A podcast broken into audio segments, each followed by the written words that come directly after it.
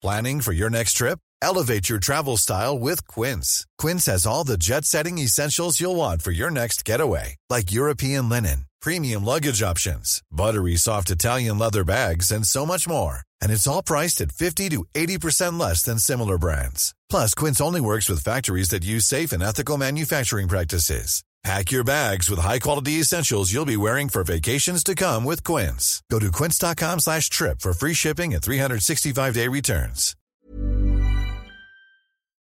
Les yeux fermés.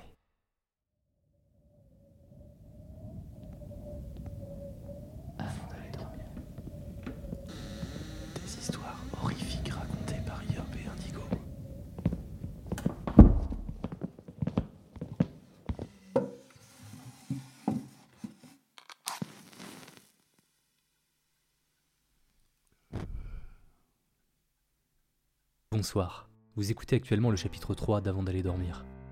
Mais avant de commencer, nous avons une annonce importante à vous faire. On préfère vous prévenir, c'est pas une bonne nouvelle. Mais nous pensons sincèrement qu'il s'agit de la meilleure décision à prendre. Pour mieux la comprendre, remontons dans le passé, en mars 2019 précisément. Indigo et moi voulions lancer un podcast de creepypasta. Nous avions alors fouillé l'internet de fond en comble pour dénicher des petites pépites pas forcément connues du grand public. Et encore moins dans les pays francophones. Nous nous étions alors réunis, puis nous avions enregistré ce qui sera devenu plus tard l'épisode pilote d'Avant d'aller dormir.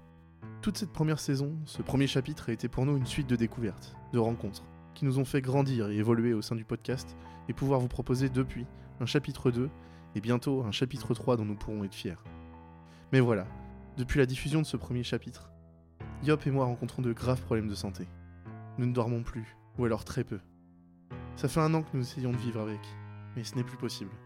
Dès que nous fermons les yeux, nous revivons ces histoires.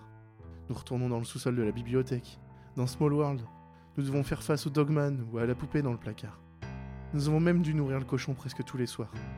Nous avons failli arrêter, et nous venions tout juste d'écrire nos propres histoires. Des histoires que nous tenions à vous partager. Puis, quelque chose est arrivé. Ces nouvelles histoires ne nous hantaient pas. Une idée nous est alors venue. Nous avons demandé l'autorisation aux différents auteurs des histoires que vous entendez depuis le chapitre 2. Et effectivement, ces histoires ne venaient pas nous hanter chaque nuit, validant au passage notre théorie. Le constat était sans appel. Nous n'aurions jamais dû vous conter ces histoires, car les auteurs ne nous avaient pas donné leur accord. C'est pourquoi elles se manifestaient chaque nuit, afin de nous le rappeler. Depuis, nous demandons l'accord de chaque auteur avant de raconter son histoire. Mais bien sûr, les anciennes nous empêchent toujours de dormir. Nous sommes maintenant très affaiblis. Nous n'avons plus d'appétit et passons la quasi-totalité de nos journées à liter. Nous avons donc décidé de supprimer tout le chapitre 1. Il ne doit pas exister. Il ne doit pas être entendu. Si certains d'entre vous ont fait des copies ou les ont trouvées sur des sites de téléchargement, supprimez-les tout de suite. Car si nous n'avons pas le droit de les compter, vous n'avez pas non plus le droit de les entendre. Nous ne connaissons pas l'étendue de leur pouvoir.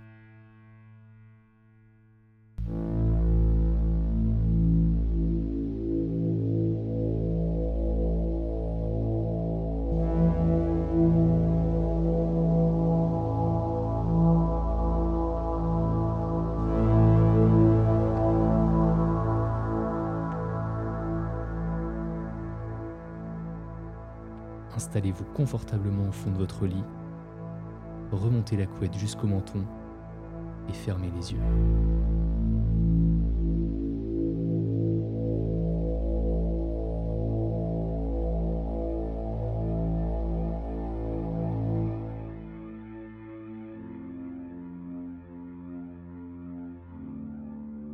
Je crois que tout a commencé avec une offre Starbucks, 3 donuts achetés pour 3 offerts. Il y a une station-service sur le chemin du retour de mon université dans laquelle se trouve un Starbucks. Lors de mon tout premier voyage pendant les vacances de printemps, je m'étais arrêté pour faire le plein et j'ai cédé sur cette offre spéciale. Patrick et moi avons dévoré notre demi-douzaine de la boîte pendant que nous regardions tous nos thrillers préférés.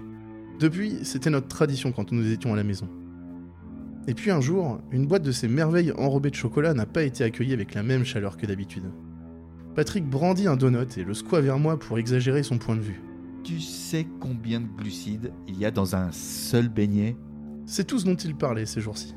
Glucides, calories, matières grasses.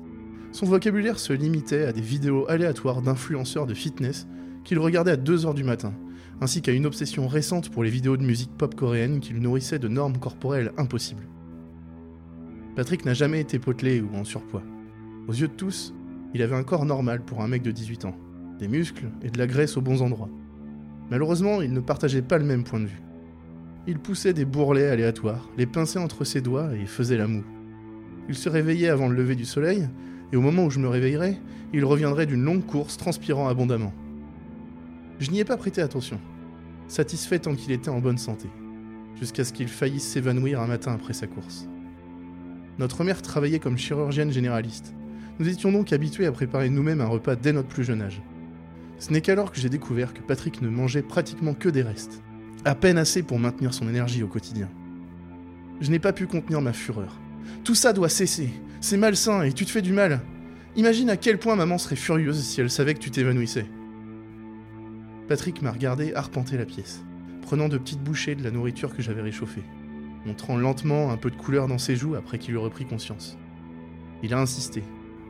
S'il te plaît, ne le dis pas à maman. Elle va paniquer et s'inquiéter sans raison. C'est rien, je vais bien. Ce n'est rien Patrick, tu t'es évanoui J'ai repoussé un peu mes limites aujourd'hui. euh, Je voulais juste perdre les derniers kilos. Stéphane, je t'en prie. euh, Je te jure que je, je ferai mieux. J'ai promis de lâcher prise tant qu'il maintenait un équilibre sain. Quelques jours se sont écoulés jusqu'à ce qu'une annonce apparaisse dans le journal. Patrick me l'a glissée sournoisement pour que je la lise. Centre de perte de poids New You. Il suffit d'une seule séance pour obtenir le corps de vos rêves. Venez maintenant et vous vous sentirez comme une toute nouvelle personne. Ouvert maintenant pour les rendez-vous. Après des heures de plaidoyer, j'ai finalement accepté les caprices de Patrick et nous avons pris rendez-vous pour savoir ce qu'il en était. Il a insisté pour que je le dépose et que je ne l'attende pas. La réceptionniste m'a dit que la procédure prendrait plus de 4 heures. J'ai lu les termes et conditions deux fois pour m'assurer qu'il n'y avait pas d'arnaque. Une partie de moi hésitait encore. Je tenais fermement le bras de Patrick. Tu es très bien comme ça, Patrick. Peu importe ce que tu vois sur Instagram, t'es pas obligé de faire ça. Il m'a serré dans ses bras et m'a dit de me détendre. C'est juste un programme de perte de poids. Qu'est-ce qui pourrait vraiment m'arriver? Je suis rentré chez moi et j'ai patiemment attendu le retour de mon frère. En franchissant la porte tard dans la soirée, il avait l'air pareil mais épuisé. Il s'est assis et a expliqué le processus. Il ne parvenait pas à se souvenir de tout, et les détails étaient un peu flous. Mais il a dit que c'était probablement à cause de la fatigue. Au dîner, Patrick a dévoré sa nourriture jusqu'à la dernière bouchée. Je n'avais jamais vu autant manger. Après avoir dévoré un repas digne d'en nourrir trois, il a couronné le tout avec un pot de Ben Jerry's pendant que je l'observais avec admiration. Cela a duré deux semaines entières. Patrick a cessé de courir, il restait dans sa chambre la plupart du temps, caché sous les couvertures, ne sortant que pendant les repas. Il mangeait plus qu'on ne peut l'imaginer et grignotait régulièrement dans sa chambre. Pourtant, il n'a jamais semblé gagner un seul kilo. Au fil du temps, son corps a commencé à rétrécir jusqu'à l'os. Ses pommettes dépassant de son visage pâle, le résultat de rester à l'intérieur toute la journée. J'essayais de lui parler, mais il se précipitait dans sa chambre et s'enfermait. Ça a commencé à puer alors même que je me tenais à la porte. Un soir, je me suis réveillé au son des étagères qui claquaient. Je me suis glissé dans le salon et j'ai vu la lumière provenant de la cuisine. J'ai crié en entrant dans la cuisine. Patrick Je l'ai vu, penché au-dessus de l'évier, fourrer quelque chose dans sa bouche. C'était de la viande crue. Patrick déchirait les morceaux avec ses mains et les poussait au fond de sa gorge plus vite que l'éclair. Je secouais son épaule essayant de le sortir de cet état grotesque. Patrick Patrick n'est plus là cria-t-il, me poussant avec suffisamment de force pour que je tombe sur le dos. Je me précipitais vers ma chambre, courant aussi vite que possible. Sa voix, sa force, tout était si différent. Le lendemain matin, je suis allé au centre de perte de poids. En arrivant, j'ai vu un terrain vague à la place de l'établissement que j'avais visité. C'était juste ici. Je l'ai déposé, j'ai signé l'accord et j'ai même parlé à la réceptionniste. Ma tête me faisait mal alors que j'étais assis dans ma voiture. Les pensées de la nuit dernière affluaient. Je me précipitais vers la maison, me préparant à affronter mon frère. J'ai marché jusqu'à sa chambre et l'ai trouvé déverrouillé. Je suis entré lentement. Je me suis couvert le nez avec mes bras alors que la puanteur me frappait. Sa chambre était pire qu'une porcherie. Des restes de nourriture à moitié mangés gisant partout. Impossible de savoir depuis combien de temps elles étaient là. J'entrais lentement, l'odeur devenant plus intense à mesure que je me rapprochais de son placard. Je tendis la main vers la porte du placard et l'ouvris. J'ai hurlé tout mon cœur alors que le corps de Patrick tombait sur mes pieds. J'ai regardé mon frère, Mon petit frère, sans vie. La source de la puanteur horrible et son visage cendré. Il avait l'air d'être parti depuis des jours. J'ai contenu la bile qui montait dans ma gorge en reculant de quelques pas. Oh. Stéphane. C'était sa voix. J'ai baissé les yeux, mais je savais qu'il ne bougeait pas. J'entendais une voix derrière moi. Elle avait l'air différente, en colère. Je vous avais prévenu, Stéphane. Je me sentais paralysé. J'entendais le parquet grincer alors que la voix se dirigeait vers moi. Je me retournais lentement et rencontrais des yeux sombres et creux, son corps ratatiné rampant vers moi comme un insecte. Je sentais sa mauvaise haleine sur mon visage alors qu'il s'approchait. Patrick n'est plus là. La dernière chose que j'ai vue était son sourire plein de sang alors qu'il rampait vers la fenêtre et sautait.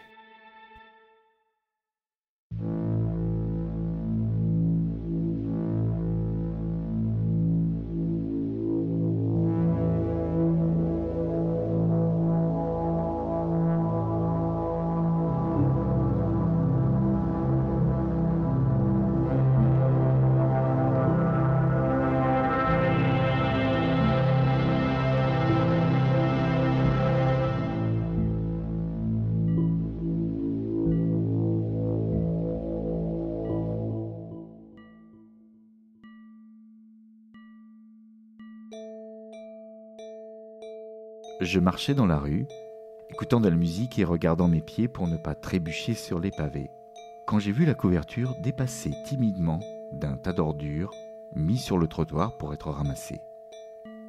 J'ai trouvé étrange qu'il ne fasse pas partie d'un sac. Il se trouvait juste tout seul sur le sol. J'ai poussé le coin avec mon pied et j'ai délogé le livre de sous les sacs d'ordures. Il n'y avait rien de spécial à observer non plus juste un cahier noir simple avec une sangle à élastique qui maintient tout en place et bien fermé. Je l'ai jeté dans mon sac et j'ai continué mon chemin vers la maison. Il faisait froid et je n'étais pas sur le point de m'arrêter au milieu de la rue un soir de février pour lire un cahier que j'ai trouvé dans une pile d'ordures. Cette phrase semble absurde. Je ne me suis même pas souvenu du livre jusqu'au lendemain. C'était un samedi et je nettoyais ma maison et j'ai décidé de nettoyer mon sac également. Je l'ai ouvert et c'est la première chose sur laquelle j'ai posé les yeux. Maudissant mon oubli de la veille, j'ai mis mes rangements en attente, j'ai attrapé le livre avec un café et je me suis assis sur mon canapé. J'ai pensé que j'étais dans le journal de quelqu'un ou juste une liste d'articles d'épicerie s'il y avait des informations d'identification, je le rapporterais à qui il appartenait. La première page était assez discrète en détail. 22 avril 1994. Elle choisit le lion. C'était la seule chose sur toute la page. Juste quatre mots. Elle choisit le lion. Je n'avais absolument aucune idée de ce que cela signifiait mais je suis passé à la page suivante pour essayer d'obtenir des éclaircissements sur ce que ce livre pourrait être. 29 avril 1994. Elle choisit le hochet. Elle choisit les patates douces. Elle choisit de ne pas faire la sieste. À ce stade, je suis un peu confus, mais grâce à ces quelques mots inscrits, j'ai compris qu'il s'agissait d'un bébé j'ai pensé que c'était peut-être un livre pour bébé. Peut-être que la mère de quelqu'un voulait avoir une vision unique des premières années de la vie de son enfant et notait tous les choix importants de la vie de sa fille. Mais au fur et à mesure que je feuilletais les pages, chacune d'elles était remplie. Chaque page était légèrement froissée, celle de la fin même gondolée par des taches d'eau. Alors j'ai décidé de retourner vers le milieu du livre pour voir comment tout cela continuait. 18 janvier 2007. Elle choisit la chemise bleue. Elle choisit le jean noir. Elle choisit les baskets blanches. Elle choisit d'aller à l'école à pied. Elle choisit d'ignorer le sans-abri de la rue. Elle choisit d'ignorer ses amis qui crient son nom derrière elle. Elle choisit de garder ses devoirs d'algèbre dans son sac lorsque l'enseignant lui demande de les voir. Elle choisit de quitter tôt l'école. Elle choisit de rentrer chez elle à pied le long du chemin. Elle choisit sa première cigarette. Elle choisit de ne pas dîner. Elle choisit de ne pas s'endormir. Nous étions clairement sortis du stade de la petite enfance, mais cela ne me donnait absolument pas plus d'éclaircissement qu'auparavant. Ce ne pouvait pas être la mère de cette fille qui écrivait sur sa vie. Comment pourrait-elle connaître les devoirs d'algèbre? Et une fille de 13 ans ne dirait certainement pas à sa mère qu'elle a fumé sa première cigarette. Mais un enfant ne peut pas non plus écrire ça pour lui-même, si ça a commencé quand elle n'était qu'un bébé. La seule solution que mon esprit pouvait imaginer était que quiconque écrivait cela dans le journal était une sorte d'observateur extérieur. J'ai lu quelques autres articles de son adolescence au début de la vingtaine, et d'après ce que je peux en dire, elle termine le lycée, va dans une université locale, finit par se marier à 20 ans, puis un bébé à 21 ans. L'entrée suivante, que j'ai trouvée intéressante, était celle du jour de la naissance de son fils, ou ce que je suppose l'anniversaire de son fils. 11 mars 2015. L'enfant est né aujourd'hui. Elle n'a pas choisi cela. Il l'a fait. L'entrée suivante précisait ça. 12 mars 2015. Nous ne pouvons pas voir ce qu'elle choisit. Il a choisi pour elle. D'après ce que je peux en dire, il n'est certainement pas son mari. Elle s'est mariée en 2014 et cela ne s'était jamais produit auparavant. Elle n'avait jamais perdu le pouvoir de choisir. Ça doit être lié à son enfant qui devait être son fils. L'entrée du lendemain a déclenché un frisson le long de ma colonne vertébrale. J'ai posé mon café et j'ai consacré absolument toute mon attention sur ce cahier. 13 mars 2015. Nous ne pouvons pas voir ce qu'elle choisit. On ne voit que ce qu'il choisit pour elle. Il ne doit pas gêner. Qui sont ces personnes qui écrivent ces choix? Ils continuent de se désigner comme nous, mais ils ne font absolument aucune mention d'eux-mêmes et il n'y a absolument aucune caractéristique déterminante à leur sujet qui m'aide à les identifier le moins du monde. Qu'est-ce que son fils ne doit pas empêcher? Comment un bébé de trois jours peut-il gâcher les plans que ces personnes mystérieuses ont pour cette fille innocente? Il y a une lacune dans la prise de notes après cette dernière entrée. De toute évidence, le fils a affecté leur vision de notre protagoniste dans cette histoire et ils n'ont pu enregistrer aucun de ses choix de la journée. Mais cela reprend juste cette semaine. Je vais décrire la semaine telle que je la vois. 16 mars 2021. On peut la revoir. Elle choisit d'envoyer le garçon à l'école. Elle choisit de verrouiller la porte et de fermer les stores. Elle choisit de nous écouter. Elle choisit de nous accepter. Elle choisit de nous ouvrir son esprit. Elle choisit de nous laisser le contrôle. 17 mars 2021. Elle choisit d'envoyer son fils et son mari au parc. Elle choisit de nettoyer le sous-sol. Elle choisit d'acheter un cadenas. Elle choisit de verrouiller le sous-sol. Elle choisit de garder la seule clé sur un collier. Elle choisit d'acheter ce dont nous avons besoin. Elle choisit de continuer à nous écouter. Elle nous choisit. 18 mars 2021. Elle choisit de faire semblant d'être malade lorsque son mari lui pose des questions sur l'Église. Elle choisit de leur dire de partir sans elle. Elle choisit de faire semblant de dormir jusqu'à ce que la voiture parte. Elle choisit de s'habiller. Elle choisit d'aller au sous-sol. Elle choisit de se préparer. Elle choisit les bougies. Elle choisit la table. Elle choisit l'heure. Elle choisit la personne. 19 mars 2021. Elle choisit demain. Elle choisit de marcher dans la rue. Elle choisit d'écouter l'histoire de l'homme. Elle choisit de lui sourire. Elle choisit de l'inviter chez elle. Elle choisit de le conduire à l'intérieur. Elle choisit de lui servir du thé.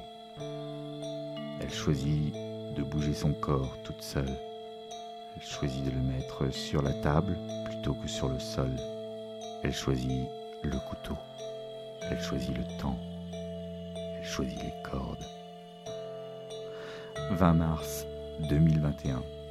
Elle choisit aujourd'hui. Elle choisit d'envoyer son fils à l'école et de déménager au sous-sol. Elle choisit de retirer le baillon et d'écouter les supplications. Elle choisit de remplacer le baillon. Elle choisit d'allumer les bougies. Elle choisit de réciter les mots. Elle choisit de nous convoquer. Elle choisit de nous voir. Elle choisit de nous laisser entrer dans son corps. Elle choisit de nous laisser prendre le contrôle. Elle choisit de ne plus choisir. La dernière entrée du livre. Sur la dernière page, celle déformée par l'eau du journal, est datée demain. Je n'ai aucune idée de qui est cette femme, qui sont ces écrivains ou qui est l'homme dans son sous-sol, mais quelqu'un a été kidnappé aujourd'hui. Quelqu'un est sur une table, bâillonné dans son sous-sol. Et demain, elle ne sera plus elle-même. Je ne sais pas comment je, dois essayer de faire quelque chose. Je ne sais même pas sur qui ce journal est écrit ou qui aurait pu l'écrire, mais cela a prolongé la vie entière de cette femme jusqu'à ce point, et même dans le futur. Mon esprit est en train de nager avec des questions en ce moment. J'ai essayé de travailler dessus moi-même, mais j'ai trouvé ça impossible. Je ne trouve rien sur Internet sur les entités qui surveillent vos choix ou qui les font pour vous. J'en arrive à ces trois questions qui refusent de sortir de ma tête. Si demain est la dernière entrée, où va-t-elle? Qui prend le contrôle de son corps et comment puis-je l'arrêter?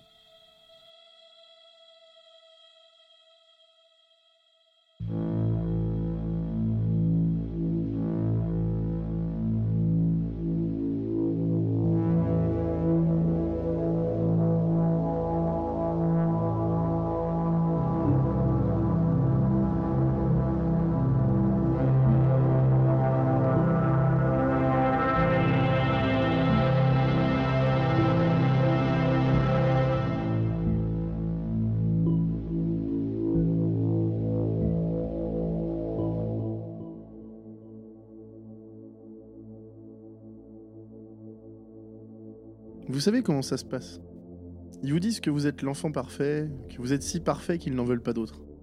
Vous êtes intelligent, attentionné, sociable. Vous avez atteint tous les objectifs qu'ils s'étaient fixés pour vous. Et même si tous ceux que vous vous fixez sont trop élevés, vous les atteignez quand même. J'imagine que c'est ce que ressentent la plupart des enfants uniques à un moment donné. Mes parents sont des gens formidables, et je pense que la majorité de ce qu'ils disent de moi est vrai, même s'ils ont tendance à embellir les choses. Maintenant que je suis à l'université, je fais des choses plus discutables qu'ils n'approuveront peut-être pas, mais qu'ils ne le font pas. En vérité, je suis pas aussi parfait qu'ils le prétendent. Je suis un étudiant au-dessus de la moyenne, mais je suis ni dans le médical ni ingénieur. Je me spécialise en économie. Je me débrouille plutôt bien, j'obtiens de bonnes notes et je suis actif dans quelques clubs extrascolaires. Cependant, je n'ai toujours aucune idée de ce que je veux faire dans la vie. Je ne suis sorti qu'avec une seule fille quand j'étais en seconde au lycée. La relation s'est effondrée au début de la terminale. Nous nous sommes séparés à l'amiable, je crois. Depuis, j'ai trouvé personne. Vous savez ce que c'est Faire défiler Tinder Avoir tout ce choix, mais réaliser ensuite qu'elles sont toutes là, soit pour profiter de vous, soit parce qu'elles sont des timides maladives. Est-ce que ça me dérange? Non, pas du tout. Je m'en fiche si je sors avec quelqu'un ou si je réussis bien à l'école. Tant que je maintiens ma moyenne et que je m'amuse. Et puis, les cours ne me dérangent pas. Je vais à des fêtes, je sors avec des amis, je fume un peu d'herbe de temps en temps, je vis la vie d'université. Enfin, je la vivais. Quand j'étais en première année, j'ai eu une conversation avec mon père. Je suis en dernière année maintenant, mais j'y pense toujours. C'était une conversation assez classique à la base. Il m'a demandé comment ma semaine s'était passée et je lui ai répondu qu'elle avait été correcte. J'ai demandé comment lui et maman allaient et il a dit très bien. Il m'a demandé quelles étaient mes notes. Normal, je lui ai répondu. 15,4 de moyenne. Il était satisfait. Avant de raccrocher, il m'a avoué quelque chose. Pierre, est-ce que t'as remarqué quelque chose d'étrange ces derniers temps? J'étais abasourdi. Non, papa. Comment ça? Je ne sais pas. Il en resta là, et je ne pouvais que spéculer sur ce qu'il voulait dire. Il ne donna pas de détails. Il m'a seulement dit de passer un bon week-end. Le lendemain soir, il a été retrouvé mort sur une berge. Après deux semaines, la police a abandonné l'enquête. Ils ont dit que la cause du décès était la noyade. Je suppose que l'autopsie correspondait. Le fait qu'il s'agisse d'un acte criminel était évident, car mon père avait été dépouillé de son alliance et de ses vêtements, et il vivait loin de la rivière. Mais il ne savait pas qui était son meurtrier. J'ai dû traverser la moitié du pays pour les funérailles. Cette journée était interminable. Les funérailles en elles-mêmes ont pris une éternité. Je me souviens pas de tout. J'ai seulement serré la main de beaucoup de gens et j'ai vu ma mère s'effondrer. C'était la partie la plus difficile.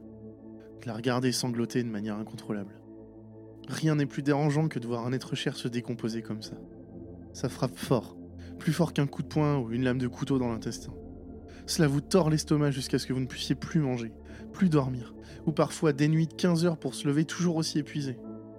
Je n'aime pas m'attarder sur les funérailles, donc je ne le ferai pas. Je vais laisser votre imagination remplir les blancs. Vous pouvez imaginer aisément comment c'était. Je suis retourné à l'école le semestre suivant.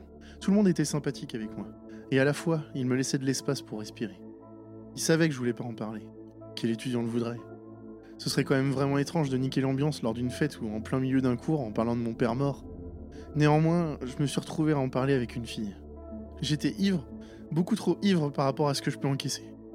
Une chose qu'ils ne vous disent pas lors des fêtes, c'est comment tenir le rythme.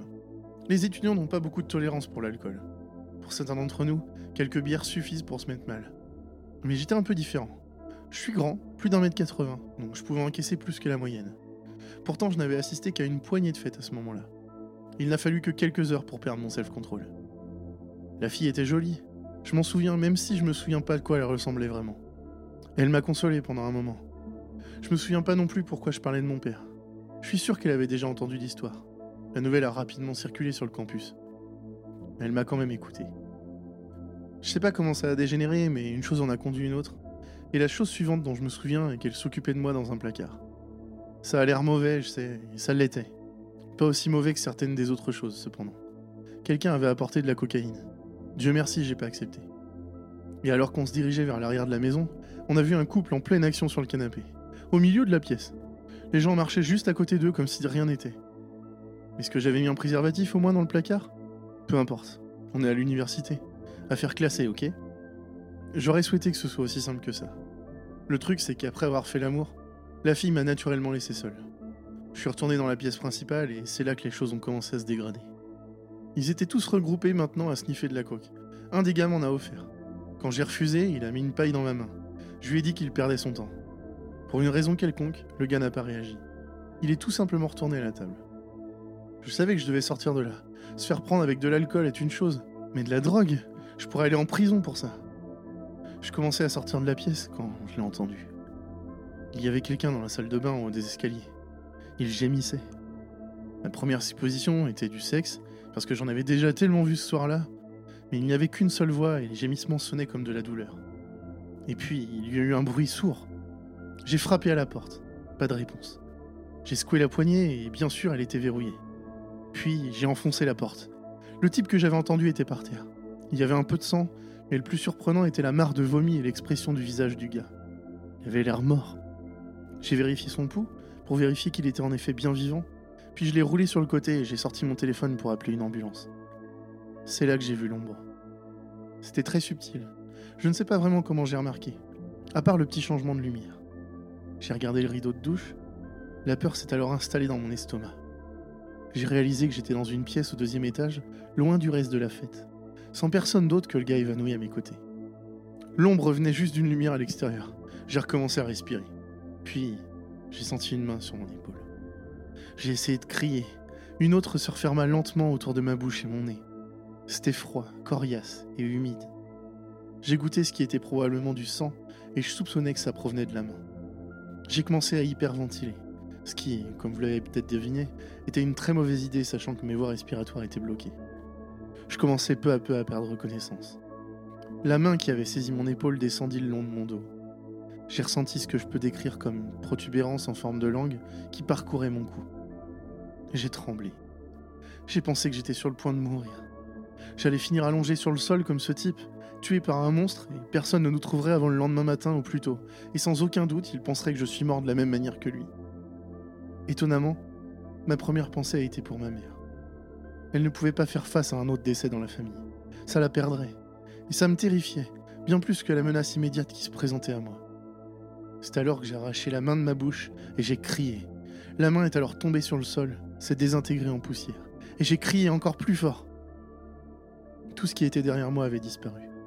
Je le savais à la seconde où il était parti, car la pièce était soudainement réchauffée. Je n'avais pas réalisé qu'il avait fait si froid. J'avais probablement été trop pris par le moment. La température était maintenant comme un sauna en comparaison à celle d'il y a quelques minutes. J'ai regardé frénétiquement autour de moi, j'examinais les murs, le plafond, repoussais le rideau de douche, regardais attentivement derrière les toilettes. Il n'y avait rien. Je me suis assis là, sur le sol, pendant un moment, attendant que l'ombre et le monstre reviennent. Ma peau me démangeait. Je pensais à cette main coriace sur ma bouche et la langue laissant de la salive sur mon cou. Si j'avais pris de la coke, j'aurais pu considérer ça comme une hallucination. Mais j'étais clean. J'avais bu quelques bières, mais à ce moment-là, j'étais assez lucide. J'étais certainement plus lucide que le gars sur le sol. Je l'avais oublié en fait. J'ai regardé mon téléphone qui était tombé par terre lors de ma rencontre avec l'ombre, et je l'ai pris. J'ai composé le numéro des urgences, je leur ai dit ce qui s'était passé, puis je suis sorti. Le lendemain matin, une demi-douzaine de policiers étaient là pour attester de la consommation de drogue et d'alcool par des mineurs. Le gars que j'ai retrouvé s'en est remis. Je pense qu'après ça, il n'est plus allé à aucune fête. Je lui en veux pas. Son alcoolémie était de 5 grammes par litre de sang, si je me souviens bien. Il aurait dû être mort. Je suis pas allé à beaucoup d'autres soirées, mais pas pour la même raison. Mon nom n'avait pas été indiqué dans le journal, donc ma mère ne savait pas. Il n'y a eu aucune pression de sa part ni de personne d'autre, encore moins de la police qui m'a rappelé à l'ordre et qui considérait que j'avais fait une bonne action en appelant. Non, c'est l'ombre qui m'a arrêté. Je ne voulais pas être dans un endroit où tout le monde était ivre ou défoncé à nouveau, parce qu'elle pourrait revenir pour me tuer. Je suis certain qu'elle était partie parce qu'elle pensait qu'elle allait être repérée. Elle attendait un moment où je serais seul. C'était mieux de rester en sécurité dans les dortoirs, avec mes deux colocataires et la douzaine d'autres étudiants qui étaient à portée de voix et sobres. C'était mieux d'oublier ce qui s'était passé, attribuer ça au stress ou à une boisson alcoolisée, et continuer ma vie comme avant. Le fait est que les choses ne sont jamais aussi simples. Je n'ai jamais pu oublier le monstre, car ce n'était pas la dernière fois que je le voyais. Mes colocataires étaient sortis et j'étais seul. C'était la première erreur. Jason était allé jouer à un jeu de rôle. Richard était à une fête organisée par l'un des joueurs de foot. Il n'est pas athlétique, pas particulièrement impressionnant physiquement, mais c'était un mec trop cool. Il est pote avec tout le monde. C'est probablement pour ça qu'il avait été invité. Je faisais pas grand chose. J'étais pas seul non plus. Il y avait des gens de chaque côté de ma chambre, derrière les murs. Des gars qui s'ennuyaient probablement ou qui jouaient à des jeux vidéo. Quant à moi, je lisais un livre. Je sais, c'est pas exactement ce que vous attendez d'une personne de mon âge. Mais j'aime lire. J'aime particulièrement Stephen King. Ce qui n'était peut-être pas la bonne chose à lire à ce moment-là. Mais c'est ce que je lisais quand j'ai entendu le bruit. Mais j'ai pas réagi. J'ai pensé que quelqu'un était dehors. Nous vivions dans un dortoir qui ressemblait à une sorte d'appartement, où quatre ou cinq chambres partageaient une salle de bain semi-privée. C'était bien mieux que les salles de bain des autres dortoirs qui étaient aménagées pour des étages entiers. Ici, on pouvait avoir un peu d'intimité.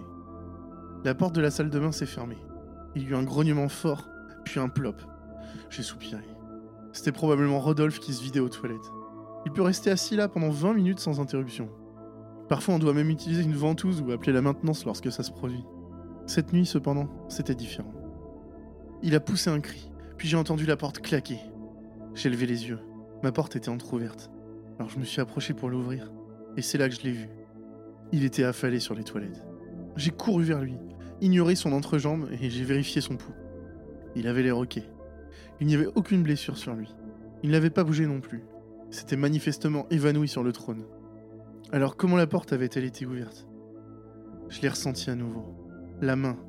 C'était sur mon bras cette fois. J'aurais poussé un cri si l'emprise n'avait pas été aussi forte. J'avais l'impression que mes os étaient broyés. La douleur était si immense que ma vision vacillait et je ne pouvais que gémir. J'ai été renvoyé dans ma chambre. D'une manière ou d'une autre, j'ai atterri sur mon lit. Puis je l'ai vu. Le monstre était là, debout dans l'embrasure de la porte. Peut-être que démon est un meilleur mot. Il était grand, peut-être 2 mètres ou 2 mètres 50 environ. Il était complètement noir. Je veux pas dire noir comme un ordinateur portable ou une Xbox. Cette chose défiait la logique. Il semblait être si sombre que la lumière ne l'éclairait en rien. Il avait des cornes, comme des ramures de cerf, et elles étaient placées de chaque côté de sa tête. Les yeux étaient encore pires. Ils étaient noirs comme du charbon, avec des reflets rouges là où le blanc aurait dû être. Et il regardait droit dans ma direction. J'ai pu crier à ce moment-là. Quelqu'un a dit quelque chose dans une pièce adjacente. La tête du démon s'est retournée, puis il est allé dans le plafond. Oui, vous avez bien entendu. Il est entré dans le plafond. Il a grimpé sur les murs comme un lézard et a simplement traversé les carreaux du plafond. Je n'ai pas bougé avant l'arrivée du résident en charge du dortoir. Il remarqua Rodolphe en premier. Étonnamment, il n'a fait aucune remarque sarcastique sur le pénis de Rodolphe. Il a appelé la police du campus avant de me demander ce qui s'était passé. Je lui ai tout raconté. J'ai demandé si j'aurais des ennuis. Il m'a dit non, parce que je n'avais manifestement pas blessé Rodolphe. Ce qui lui est arrivé était un mystère. Enfin, jusqu'à l'arrivée de la police. Ils l'ont embarqué, et j'ai entendu dire qu'il avait été testé positif à la MDMA. Je savais pas qu'il était du genre à se droguer. Je veux dire, la plupart des étudiants expérimentent, mais le faire dans le dortoir Il cherchait des ennuis. Et Rodolphe n'était pas stupide. Il avait toujours des super notes et n'avait pas besoin d'étudier autant que la plupart d'entre nous. J'aurais aimé qu'il soit réveillé pour voir le démon. S'il l'avait été, bien sûr, je soupçonne que le démon ne se serait pas montré. Il semblait être fixé sur moi, et moi seul. Il ne voulait pas être vu par les autres. C'était un peu réconfortant, mais je restais terrifié. Il y aurait forcément des moments où je serais obligé d'être seul, dans le dortoir ou dans des toilettes entre les cours. Les possibilités étaient infinies. J'ai ensuite raconté à mes colocataires ce qui s'était passé. Ils ne sont rentrés que tard dans la nuit, bien après que je me sois endormi. Je ne sais pas comment j'ai fait pour trouver le sommeil après ça.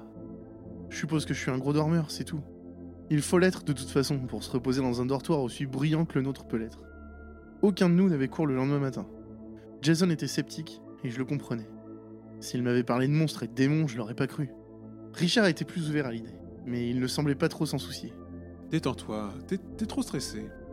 T'as besoin de nous parler de ce qui s'est passé le semestre dernier? Ça n'a rien à voir avec ça. Eh mec, me crie pas dessus. J'essaie juste de t'aider. Oui, je sais. Désolé. Alors, écoute-moi mec. T'as besoin d'un break. C'est quand la dernière fois que t'es allé à une fête? Eh, tu sais quoi, j'ai l'idée parfaite. J'ai rencontré une fille hier soir. Elle est plutôt sympathique. Si tu vois ce que je veux dire. C'est ton type, je pense. J'ai pas besoin que tu me trouves une copine. Quoi? Tu vas refuser du sexe? Je l'ai regardé fixement et je pense qu'il a finalement compris le message. Jason s'est tourné vers moi. Eh, j'ai une idée.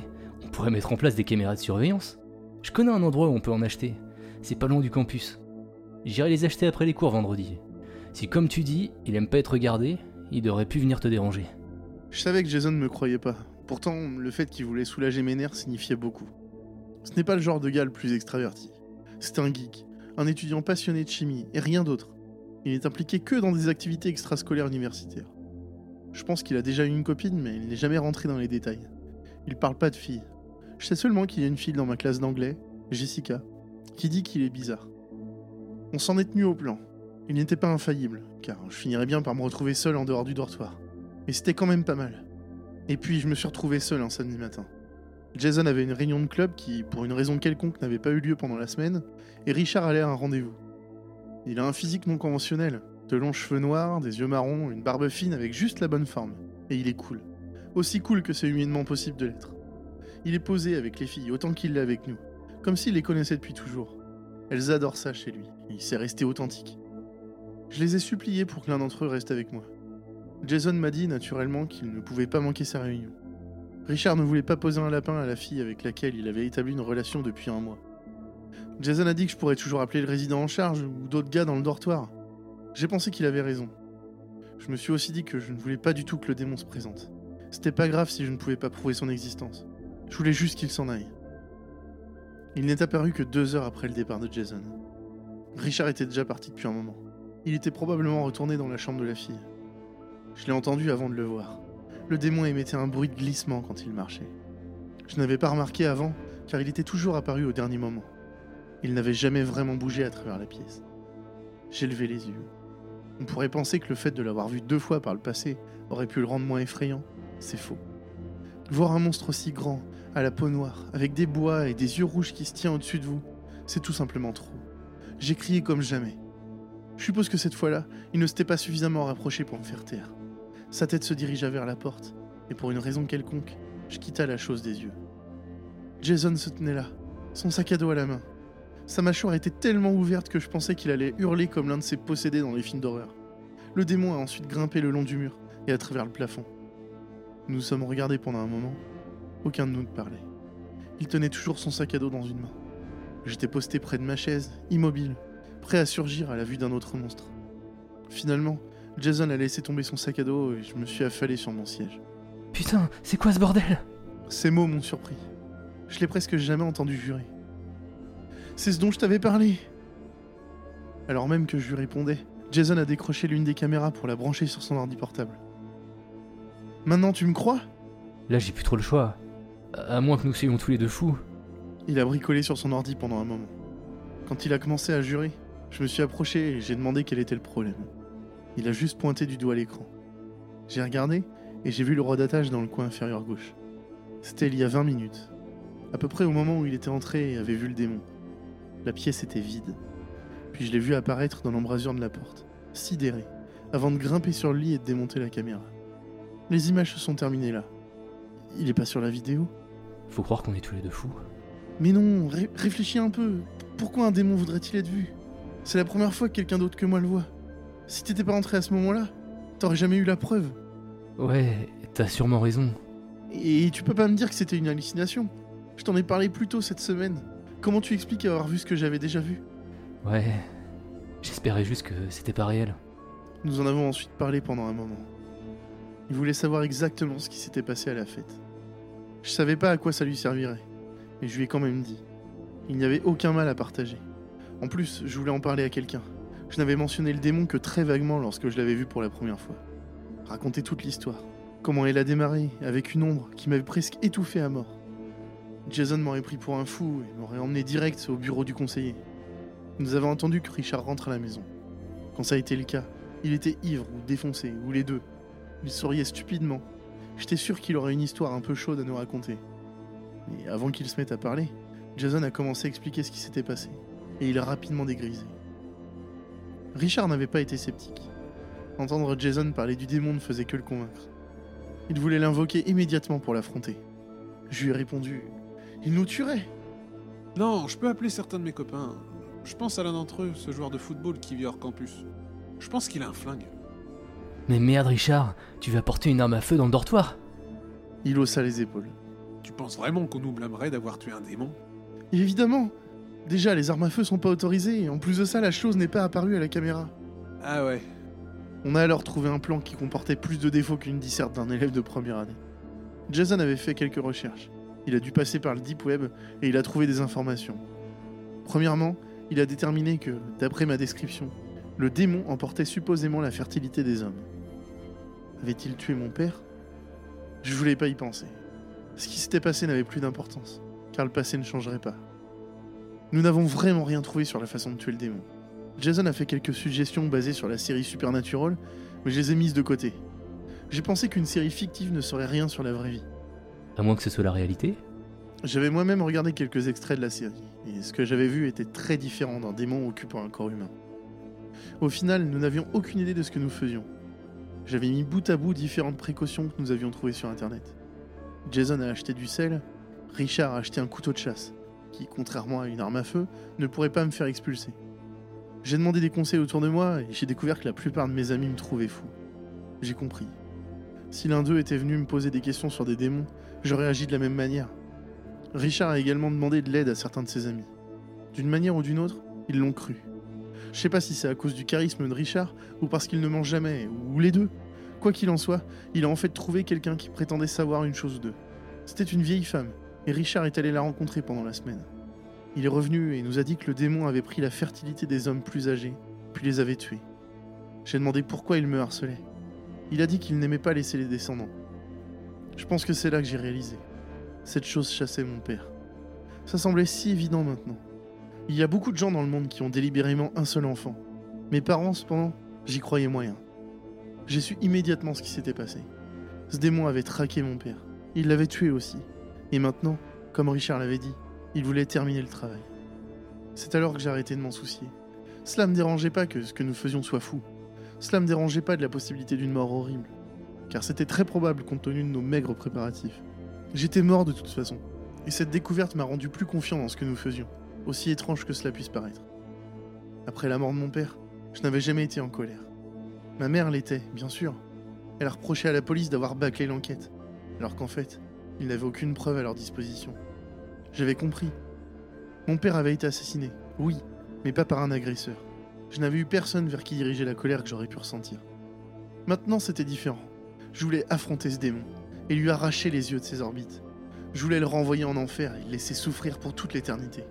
Je m'en fichais de savoir si mon père était sa seule victime. C'était sûrement pas le cas. Je ne sais pas comment j'avais réussi à m'en tirer jusqu'à maintenant.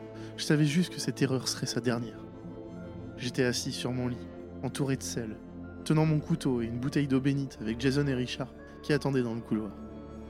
Ils avaient fermé la porte, et pour se faire discret, ils faisaient semblant de faire leur devoir. En réalité, ils attendaient que j'appelle à l'aide si j'en avais besoin. Richard avait creusé plus profondément dans son réseau d'amis. Il avait parlé à la mère d'un ami d'un ami qui possédait un magasin d'antiquités. Elle possédait apparemment une dague de cérémonie du Moyen Âge. Elle lui avait permis de l'emprunter, à condition qu'il la ramène en bon état.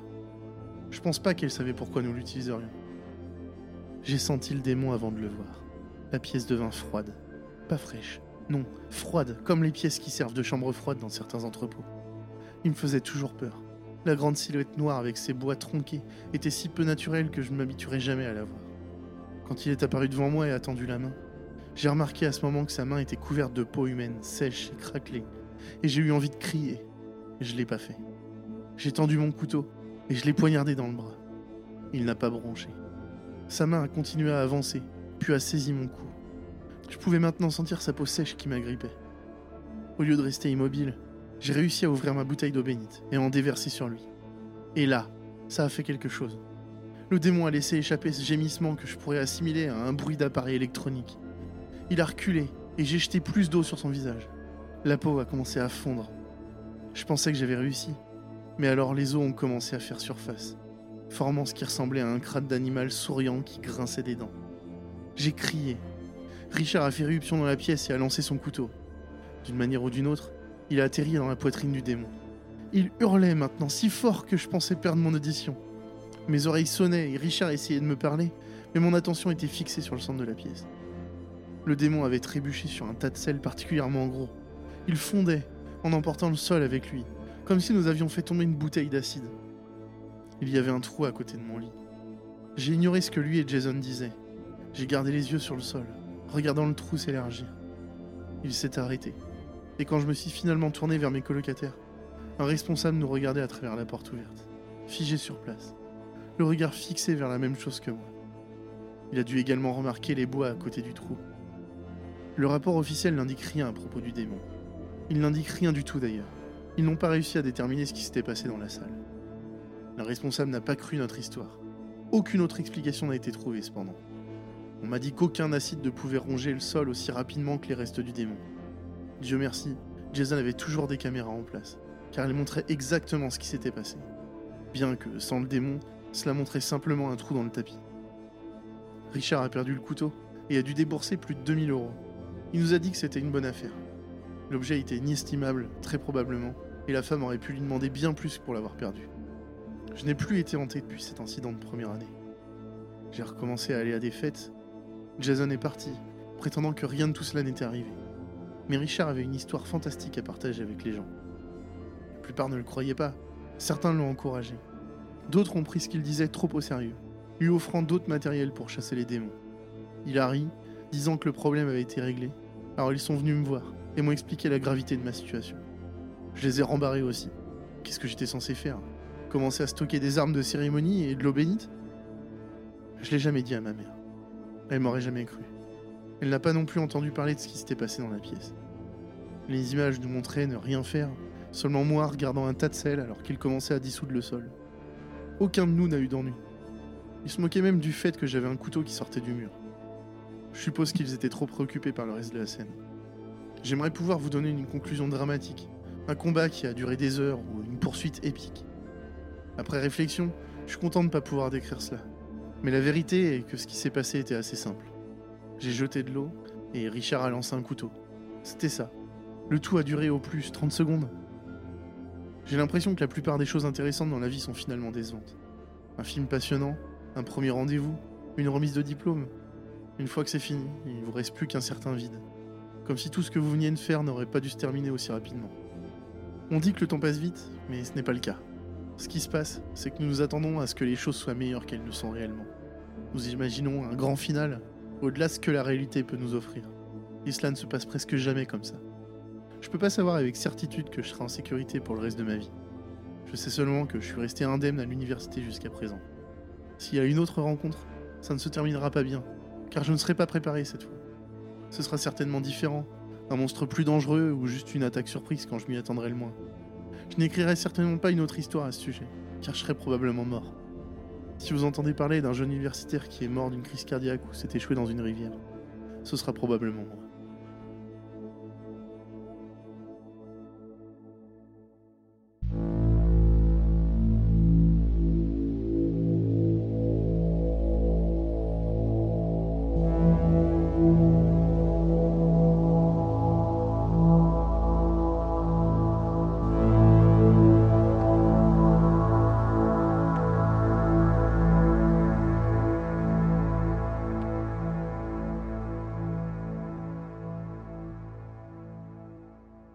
Bien, bonsoir. Bah, t'es là, Yop Bah, écoute, euh, j'ai vu de la lumière, euh, j'ai vu de la lumière un peu tamisée, bah alors Mais je, bienvenue. je suis venu. Bah, Bienvenue Écoute. dans le chapitre 3 d'avant d'aller dormir. bah, ça me fait plaisir de participer à ce chapitre. Enfin, participer, Pleinement. très vite fait. Très vite fait, ok. Euh, en tout cas, merci à tous nos auditeurs d'avoir écouté cet épisode jusqu'au bout. Enfin, tous, à peu près. Presque tous. Ouais, On y a- sait y a- qu'il y en a qui écoutent pas les outros. Ouais. Alors que, franchement, dans les outros, bah, on a des, des gens sympas qui viennent nous voir de temps en temps. Et c'est le cas aujourd'hui. On a un invité. Exactement. Et cet invité, c'est pas n'importe qui. Ouais. C'est un podcasteur qui laisse parler les gens, que ce soit pour les voix du web, tous les vendredis sur la radio Sun ou dans la rue pour le mégaphone. C'est le premier résultat sur Google quand on tape les mots-clés producteur podcast Nantes ce soir. C'est nous qui lui avons demandé de parler. C'est Dimitri Régnier. Salut Dimitri. Salut. Salut les gars. Bon, je suis ravi, hein, je suis ravi d'avoir participé à ce troisième chapitre. Ouais. C'est ta première expérience dans le podcast N'importe quoi comme question, ça. C'est complètement con. Non, mais c'est alors c'est- presque ma première expérience dans un podcast à plusieurs. Ah, Ah ouais? excellent. Euh, j'ai pas tellement l'habitude, moi je suis un peu un solo et là euh, j'ai pris beaucoup de plaisir à, Cool. à essayer de faire frissonner vos auditeurs et vos auditrices. On aura des retours. On a très souvent des retours. Ouais, ouais. Et c'est vrai que ça change euh, beaucoup, je trouve, de notre style de lecture. Ouais, Où là, tu es vraiment posé, tu prends ton temps. C'est quelque chose qui doit se peut-être plus se faire avec l'expérience, qu'on n'a pas euh, forcément à fond. Quoi. On fait ça depuis euh, deux ans. Ouais. Quand on fera le chapitre 10, ce sera fou. Mais c'est déjà très bien. hein. Le- le- no- notre, petite, notre petite collaboration a, été, a quand même plutôt bien fonctionné, non? Complètement. C'était très Enfin, cool. C'était sympa. Ça a mal fini pour Stéphane quand même. hein. Comment? Ça a mal fini pour Stéphane. hein. C'est vrai, ça a mal fini pour Stéphane. Ce pauvre Stéphane. Non, c'était un vrai plaisir, hein, les gars. Vraiment, donc, merci beaucoup pour l'invitation. Et puis, bah, euh, on, va recommencer. Hein. Ah bah avec grand plaisir. Ah bah, Complètement. c'est quand tu veux, il a pas de souci. Euh, Est-ce qu'on a des patrons à remercier quand même Des patrons? Oui, bah oui, bah Euh, depuis, depuis euh, le dernier épisode, euh, à la fin de saison, on a des nouveaux patrons qui nous ont rejoints. Donc on a Anne, Hakim, Louis, Jérôme, Jasmine, Enya, Marie et Éloire. Donc merci beaucoup à vous de nous avoir rejoints. Est-ce que tu sais combien on est maintenant de Non, patrons? 60. on est 60. On est 60 C'est patrons, beau, ouais. c'est beau. Bah Bravo. franchement, merci. Ouais. hein. Merci Bravo à à tous. vous. Ça fait vraiment plaisir ça. Ouais, c'est clair. Euh, bah, je pense qu'on peut s'arrêter là du coup, on a à peu près tout dit. Absolument pas. non, il nous reste deux petites choses avant de terminer quand même. Deux petites choses. Euh, ouais, la première, c'est qu'on voudrait remercier un Adados Ah, mais oui qui, ah bah oui, oui, qui a pris le temps de nous envoyer un message sur la ligne officielle d'Adad, on rappelle. euh. C'est vrai, j'ai pas le numéro devant les yeux. Eh ben le numéro je vais le donner, qu'à cela ne tienne. Euh, le numéro c'est le 07 49 25 27 90. On sait que vous l'avez pas noté, mais il est dans la description, donc on s'en fout. Et, euh, Et franchement, allez-y, hein, ça fait super clairement. plaisir. bah du coup on va se l'écouter. Allez, on l'écoute. Ah c'est c'est trop cool. Allez c'est parti. Ouais, salut, euh, c'est- je m'appelle Adrien et donc euh, bah, du coup euh, je suis fan de votre podcast. Continuez comme ça, ça, ça fait grave plaisir à tout le monde et voilà. Bye. Ben merci beaucoup, euh, ça fait super plaisir. Merci Adrien, c'était trop sympa, c'est trop cool. Et du coup, il nous reste une dernière petite chose. On, Ah, fait- ah oui, on, va, ouais. on va faire comme d'habitude, on va pas s'arrêter là, et on va narguer un peu ceux qui cut les outros et qui arrêtent le podcast. On va lire une petite histoire de fin d'épisode. Et euh, Yop, Yop, tu vas avoir la parole. Oh merci, c'est gentil, ça, ça me fait vraiment plaisir. Allez, on vous laisse vous réinstaller euh, au fond de votre lit.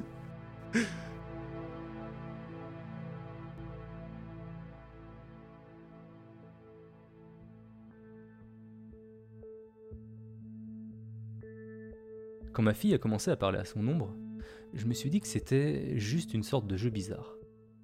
Elle n'avait pas beaucoup d'amis, alors peut-être que c'était sa façon de gérer les choses. Et honnêtement, je trouvais ça plutôt mignon. Mais ça a rapidement commencé à devenir étrange. Elle pouvait parler à son ombre pendant des heures. Et au fur et à mesure, ces heures ont occupé la plus grande partie de ses journées. Chaque fois que je lui suggérais de lui parler moins, elle devenait triste, voire en colère. Et il s'est passé un incident que je n'oublierai jamais. J'étais dans la cuisine en train de préparer le dîner. Elle était dans le salon, parlant à son ombre, comme d'habitude. Quelque chose dans cette conversation particulière semblait différent. Elle avait l'air d'essayer de parler le moins fort possible, comme si elles échangeaient une sorte de secret. Alors j'ai demandé Vous parlez de quoi toutes les deux? Elle s'est tue un instant, puis a continué à parler à son ombre. Bizarre, mais d'accord. J'ai continué à préparer le dîner. Jusqu'à ce que je l'entende. Un murmure bas et graveleux. Je me suis retourné, essayant de localiser la source du bruit. Je savais que cette voix n'était pas celle de ma fille. Est-ce que c'était celle de l'ombre? Bien sûr que non. J'imaginais juste des choses. Je n'ai plus entendu de chuchotement durant ce mois.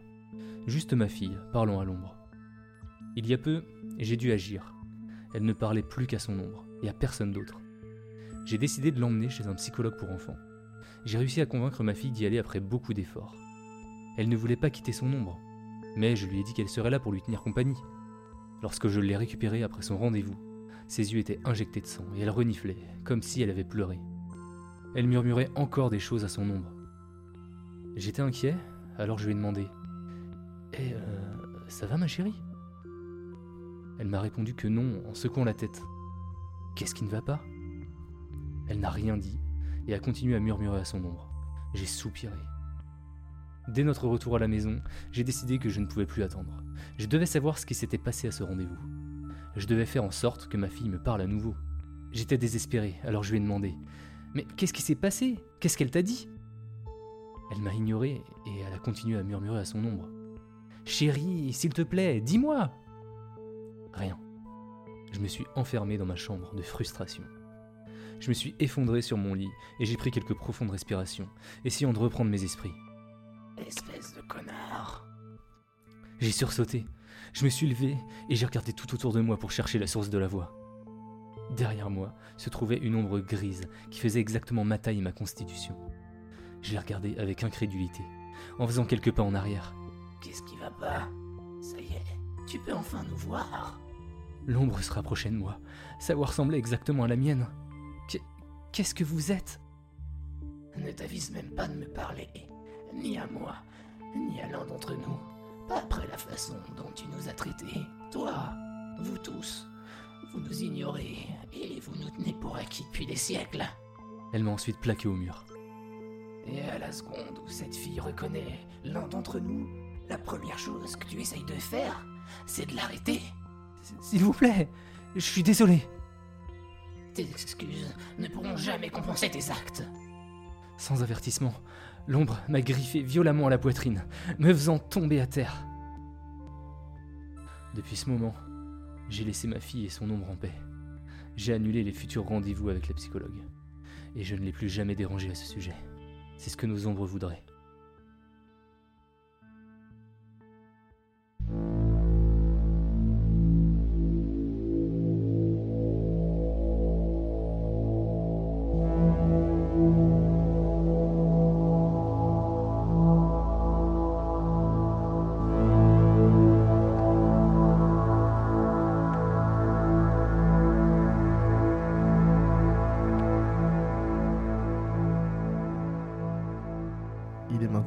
Le sommeil.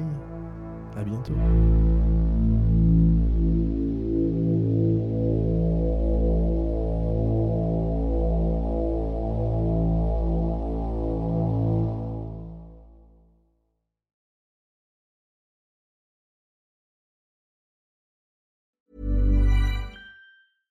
Imagine the softest sheets you've ever felt. Now imagine them getting even softer over time. That's what you'll feel with Bowl and Branch's organic cotton sheets. In a recent customer survey, 96% replied that Bowl and Branch sheets get softer with every wash. Start getting your best night's sleep in these sheets that get softer and softer for years to come. Try their sheets with a 30-night guarantee. Plus, get 15% off your first order at bowlandbranch.com. Code BUTTERY. Exclusions apply. See site for details.